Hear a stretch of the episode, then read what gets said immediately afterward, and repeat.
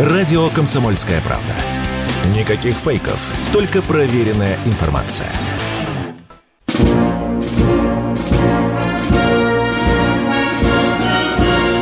Военная ревю. Полковника Виктора Баранца. Здравия желаю, здравия желаю, говорит военное ревю всем, кто настроил на волну радио «Комсомольской правды». Мы начинаем очередной выпуск нашей передачи, и с вами все те же ведущие. Один из них я, Виктор Баранец. А другой из них я, Михаил Тимошенко. Здравствуйте, товарищи! Страна, слушай! Приветствуем всех радиослушателей, Четлан, господина Никто, громадяне – Слухайте сводку Софинформбюро. Дивись, Микола. Поехали, Виктор Николаевич. Что сегодня в программе? Коротенько просвещу вас. Наиболее яркие военные моменты выступления Путина на Питерском экономическом форуме. Что же это за система такая с таким мирным, добрым названием земледелие, о котором нас недавно спрашивал один из радиослушателей и просил рассказать подробности? Мы ответим и на этот вопрос. Ну и, конечно, конечно, мы не обойдем более боя и посмотрим, что наиболее интересное, любопытное – серьезное происходит сегодня в Донецких, Запорожских и других полях. Ну и так начнем с высказыванием Владимира Путина а на военную тематику. Я бы выделил здесь, пожалуй, несколько. Ну, первое высказывание – это то, что противник ни на одном направлении не добился успеха. Это раз. Я обратил особое внимание на слова Путина о том, что нас, Россию, Запад постоянно провоцирует, как говорил Путин, чтобы мы хватались за ядерную кнопку. Нет, этого не будет. Путин пояснил, в каких только случаях мы сможем использовать э, ядерное оружие. Ну и, наконец, э, третий. Вот этот момент мне показался наиболее интересным, потому что мы его поднимали э, в военном ревю. Что Россия будет делать с теми самолетами, которые Запад передаст Украине, которые будут дислоцироваться не на территории Украины? Вот здесь Владимир Владимирович загадочно оставил фразу с многоточием. Но это будет другая ситуация, и мы будем принимать в решении в соответствии с тем положением, которое сложится на поле боя с использованием вот этих а, самолетов F-16, а вы знаете, а Киев еще и, и F 18 запросил. Раздухарился. Теперь второй. Давайте, как я и пообещал, про земледелие поговорим. Значит, это инженерная машина дистанционного минирования. Если вы видели грады, да, если видели, то уже вы наполовину увидели земледелие. Это вот на базе КАМАЗа вы видите, направляющих. А как же много направляющих? Там два пакета стоит по 25 направляющих. Запомнили, да? Вот вы, если увидите вот эти два пакета, посчитайте, что там 25, вы уже увидели э, земледелие. Ну и что мы, давайте же все-таки заглянем в паспорт этой машины. Какие снаряды? Снаряды 122-миллиметровые. Э, стреляет на дальность от 5 земледелия до 15 э, километров. Площадь поражения несколько футбольных полей. Э, какими минами стреляет земледелие, бьет земледелие? Их два типа. Это противотанковые и противопехотные э, мины. Э, любопытно, что транспортно-заряжающая э, машина может за пару минут сменить отстрелянные пакеты. То есть подъезжает транспортно-заряжающая машина, не надо теперь, чтобы солдатики, как вы видели, туда вот в эти в горловины засовывают реактивные снаряды. Все делает автоматика. Подъехала, один пакет сняли, другой зарядили, и э, машина готова к бою. Что еще любопытно, что у этой машины в земледелии у мин устанавливаются самоликвидаторы. Навесили на эту машину даже метеостанцию наши ученые, потому что надо знать и влажность воздуха, и потоки ветра и так далее. Это нужно для э, точности стрельбы. Ну и, пожалуй, наиболее экзотичной фишкой э, э, земледелия я назвал бы то, что все мины, которые мы засыпаем пространство там вот перед противником, они устанавливаются самоликвидатором. Ну, тут, чтобы нас женевцы, любители Женевской конвенции, чтобы э, не вякали на нас, что мы вот такие не люди. Есть Второй такие... протокол мы, мы свято да, соблюдаем. Да, да. Ну и теперь на поле боя перенесемся. Что тут наиболее важного? Без барабанного боя. Угледар Угледар, еще раз Угледар, вот здесь сегодня наиболее яростные бои. Об этом передают и наши корреспонденты, передают Министерство обороны. Противник пытается нас продавить на этом направлении, но там идет расшатывание э, позиции э, с переменным успехом, ну, такое раскачивание. 100 выдавили нас на 100 метров, мы 200 вернули. Вот такая ситуация сегодня под Угледаром. Не менее напряженная остановка обстановка под Артемовском. Вот вчера, внимание, было пять атак. Правда, небольших атак. Украинцы э, почему-то они любят использовать лишь 2-3 танка, но мы им там, конечно, э, э, надавали э, по лбу как следует. А еще один момент. Пыталась, пытались десантники украинские – на четырех катерах, на четырех катерах, там с небольшими десантами по 10 человек переправиться через Днепр. Но мы сразу с бережка утопили один катер, заставили хлопцев украинских покупаться в холодных водах Днепра, остальные рванули. Но трупики погибших поплыли дальше э, по Днепру. Сегодня вы, конечно, услышите о необычайном случае, который произошел на поле боя мы захватили украинский БТР.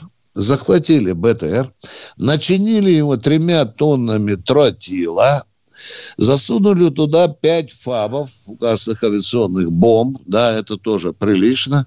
Каким-то образом подключили провода, подогнали, загнали э, на опорный пункт противника, нашли там где-то нашли прорывчик, где можно было завести, э, ну и рванули, рванули так, что, в общем-то, этот, ну, если не ротный, то взводный опорный пункт залетел э, в небеса.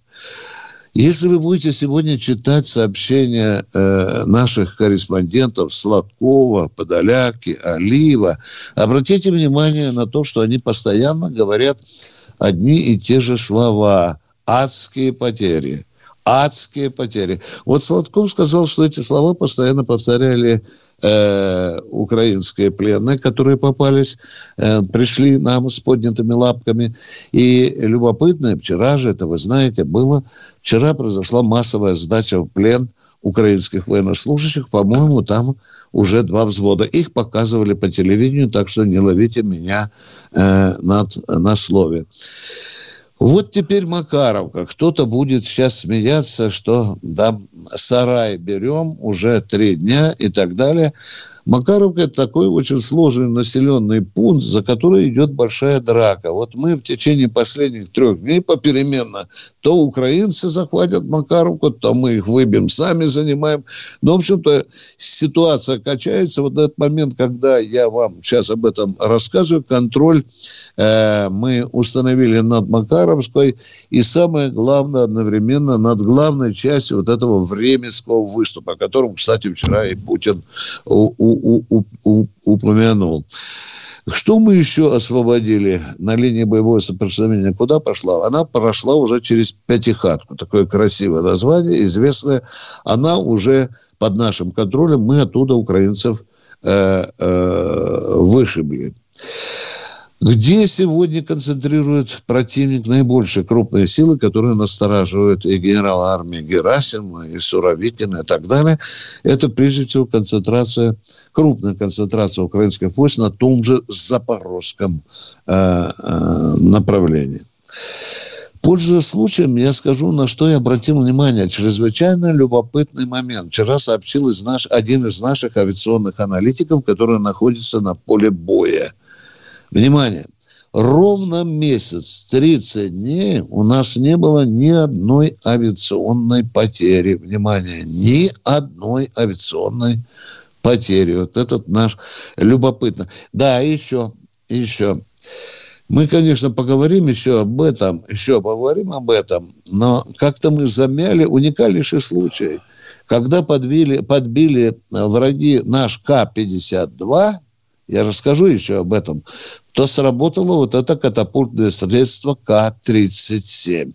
Жалко, что мы прозевали этот момент, нужно было рассказать. И я обязуюсь, что в следующих передачах я обязательно подробно об этом э, расскажу. Ну и, и, наконец, последнее. Столтенберг заявил официально, чтобы Зеленский не ждал вступления в НАТО в ближайшее время. Ну и, конечно, наврал что все вроде бы согласны. А тут же вы слышали только что по радио «Комсомольская правда». Венгрия показывает дулю Киеву. Она категорически против того, чтобы Украина вступала в НАТО. На этом я заканчиваю свой доклад дежурного. Сейчас мы уйдем на перерыв.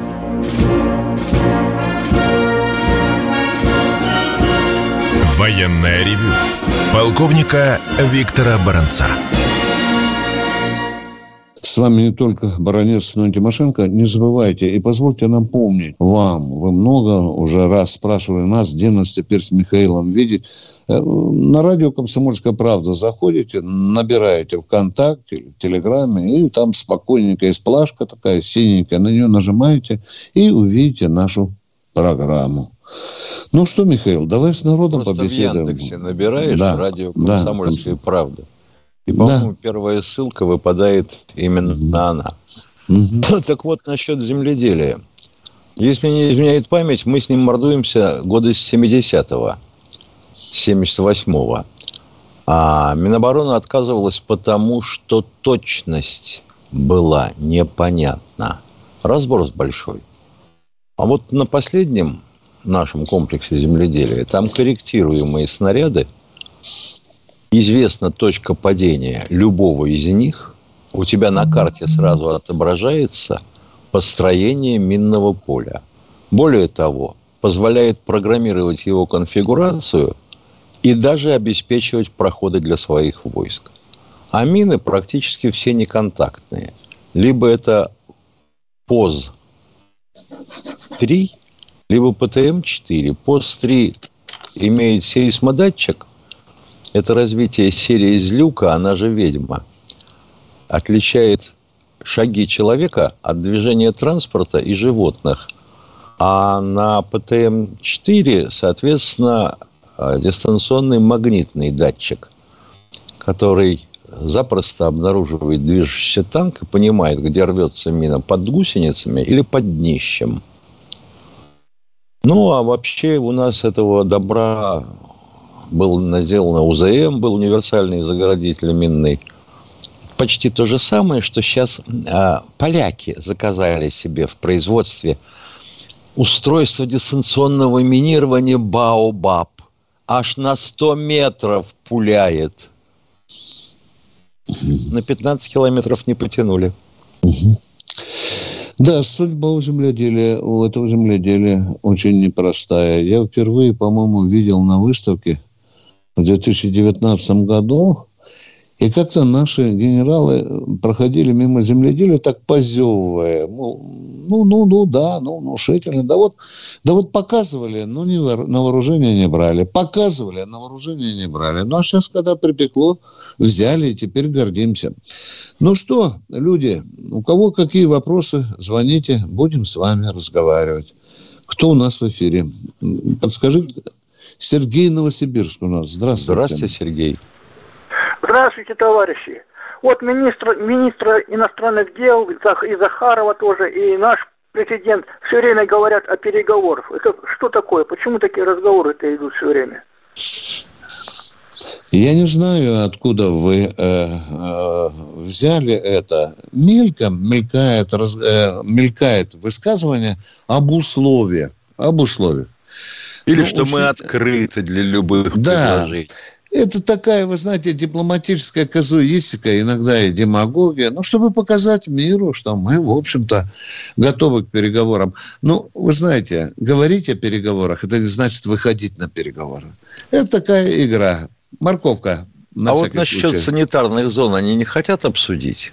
Ну, допустим, mm-hmm. э, до Львова. Или да, до как... Херсона. Медведев там сказал, да? Включать да. надо. И Львов, да. Да. Уважаемые, э, вы знаете, э, если э, есть слово переговоры, которое больше всего ненавидит армия, уважаемые, вы нас слышите, да? Запомните, ни народ, ни армия не поймут наше руководство, если мы сейчас сядем за стол переговоров. Да в какой конфигурации это можно решить переговоры? Что Зеленский говорит, выметайся, Путин, со своей армией из Крыма, с Донецкой, Луганской, Запорожской, Херсонской. Это что, солдаты не зададут вопрос, что ли? А зачем же мы кровь проливали, а? Что это за дергание такое? Хватит, уже с Киеву сбегали и назад вернулись там чуть-чуть, а? Так что, уважаемые, есть одна сфера дипломатии, а есть другая военная сфера. Да и потом, с кем договариваемся? Минск-1 нас кинули, Минск-2 нас надули. А что теперь вот после э, договорничка Стамбульского нас снова кинули? И что? Мы такие вот лохи? У Зеленского э, один э, принцип. Выметайтесь вон.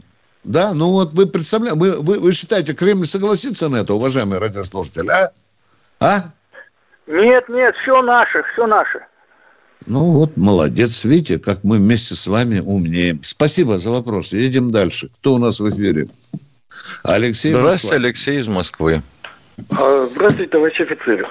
Вопрос такой. Можно ли подорвать гидроэлектростанцию ракетой с обычным неядерным зарядом? Вот Виктор Николаевич, извините, что отвечаю сразу – только что вам рассказал о том, как был взорван пункт управления а, наших небратьев. БТР загрузили взрывчаткой, засунули туда несколько фабов и пустили его. Это вот ответ на тот вопрос, какой мощности должна быть головка ракеты или э, зарядное отделение для того, чтобы разрушить мост – а с гидроэлектростанцией еще хуже. Уверяю вас. А. Туда надо да, вообще, понятно. если честно, ее подрывать. То залезть внутрь, там должна быть патерна.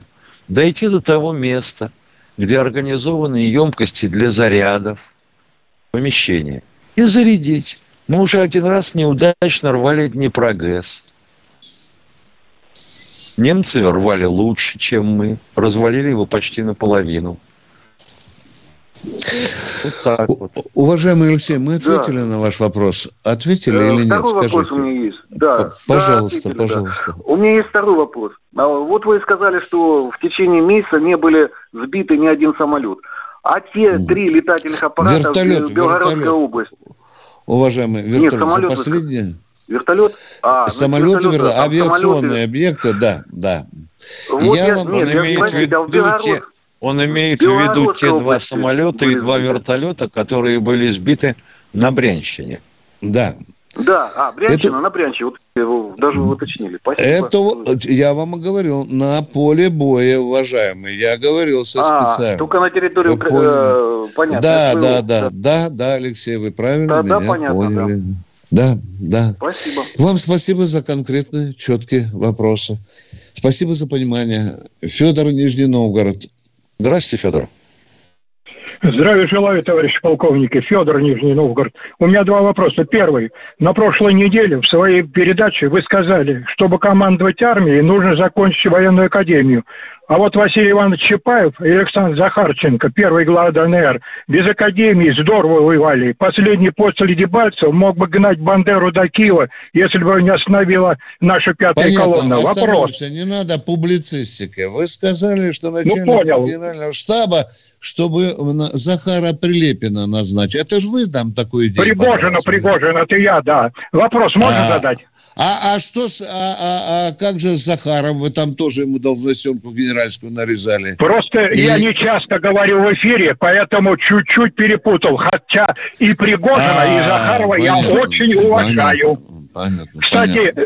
Захаров понятно. был командиром батальона недавно. Ну, вопрос-то можно да. задать? Путин а сказал, что у нас много паркетных генералов. По вашему да. мнению, может ли начаться ротация высшего командного состава по результатам СВО? Вы по знаете, она уже... может. Но да. сначала надо закончить СВО. Извините, пожалуйста, но она уже идет. Вы, если внимательно наблюдаете за генеральским составом, там многие уже сменились. Вы видели, там уже мы не находим Мурадова, он в Хабаровске сидя, ведь был на поле боя, да? Вы, наверное, помните, Это да? очень хорошо. Да, дальше Дворников, а? Тоже начинал операцию. Где он? Его нет уже и так далее. Да. Я не буду вам перечислять сейчас всех генералов, Я но вас понял, это очень хорошо. идет. Ротация Второй вопрос идет. можно задать? Не понимаю, кто из нас говорит, Миша? Я материться... Я Прошу прощения, я нервничаю.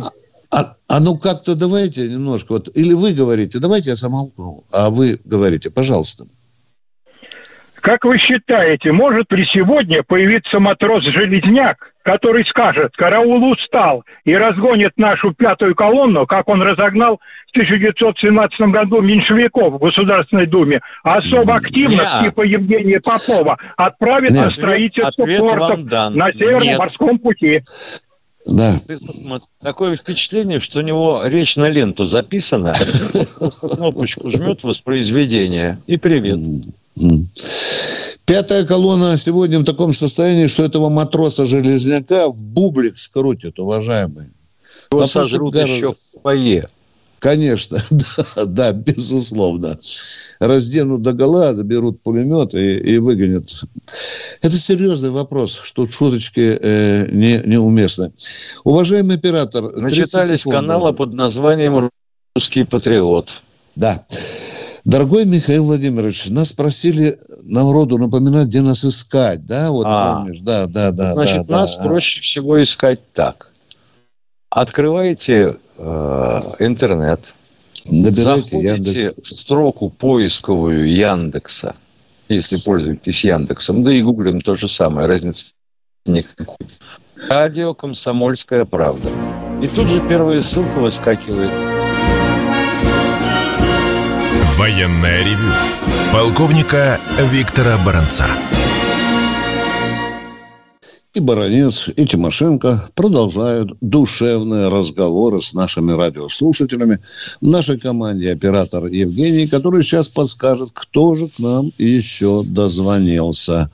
Симферополь к нам дозвонился. Здравствуйте, Николай. Алло. Алло. Алло, это Людмила Николаевна, видимо, перепутали. Здравствуйте. Да. Ага. Видимо, плохо слышно было. Извините, угу, наверное. А, будьте добры, Э, я вчера с таким вдохновением и подъемом слушала э, блистательное выступление Владимира Владимировича на Путинском форуме, ой, в Петербургском форуме. Э, слышала вот о наших блистательных достижениях, росте благосостояния. И мне так захотелось эмигрировать в Россию, вы знаете, потому что здесь я не живу, а прозябаю. Борюсь за существование каждый день с пенсией 14 тысяч. Я вообще медсестра сестра с 45-летним стажем и в красной зоне работала. Но, как говорится, так захотелось мне в путинскую Россию. Как бы мне туда попасть, скажите, пожалуйста. А вы какой Бандеровской э, живете э, России? Или Нет, я терпеть не могла Хохляндию и была в русской mm. общине 10 лет боролась за то, чтобы мы были все-таки с Россией. Вот Но вы сейчас в своем выступлении сгустили краски. Вам хочется вот куснуть Путина, сказать, что он сказал о грандиозных успехах, о достижениях и так далее. Но мы же этого не видели. Президент скромно сказал, где на сколько процентов у нас что-то повышается. Сказал он и о проблемах. и да. так далее. И мы знаем, мы знаем прекрасно, что есть пенсия в 14 тысяч. Я сам был в Крыму, был на Черноморском флоте, да, встречался да, да. с сестричкой, которая 40, медсестричкой, которая 40 лет проработала, и она сказала, что у нее пенсия меньше, чем у вас, уважаемые. Ну, меньше. вот видите, значит, я не одна. Даже и многие у вас... Не одна.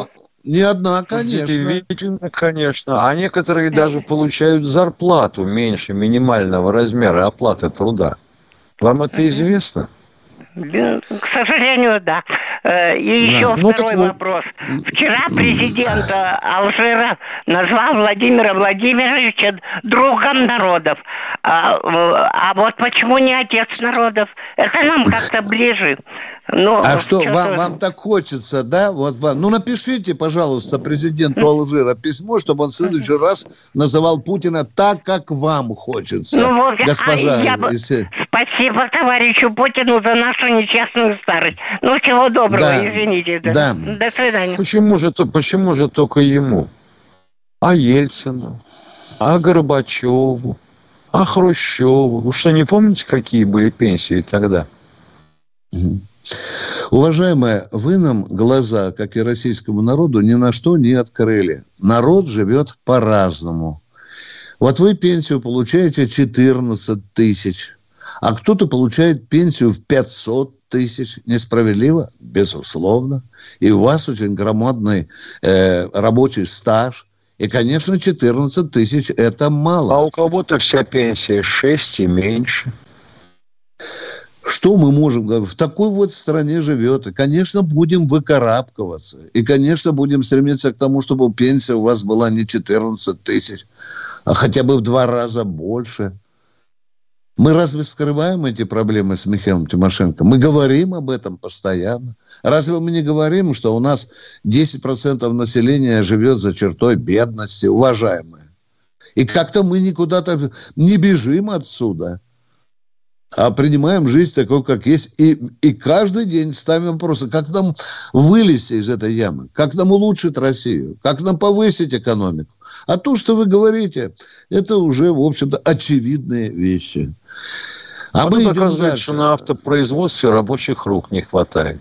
Зато вот экономистов, юристов и манагеров понаделали чертову пропасть.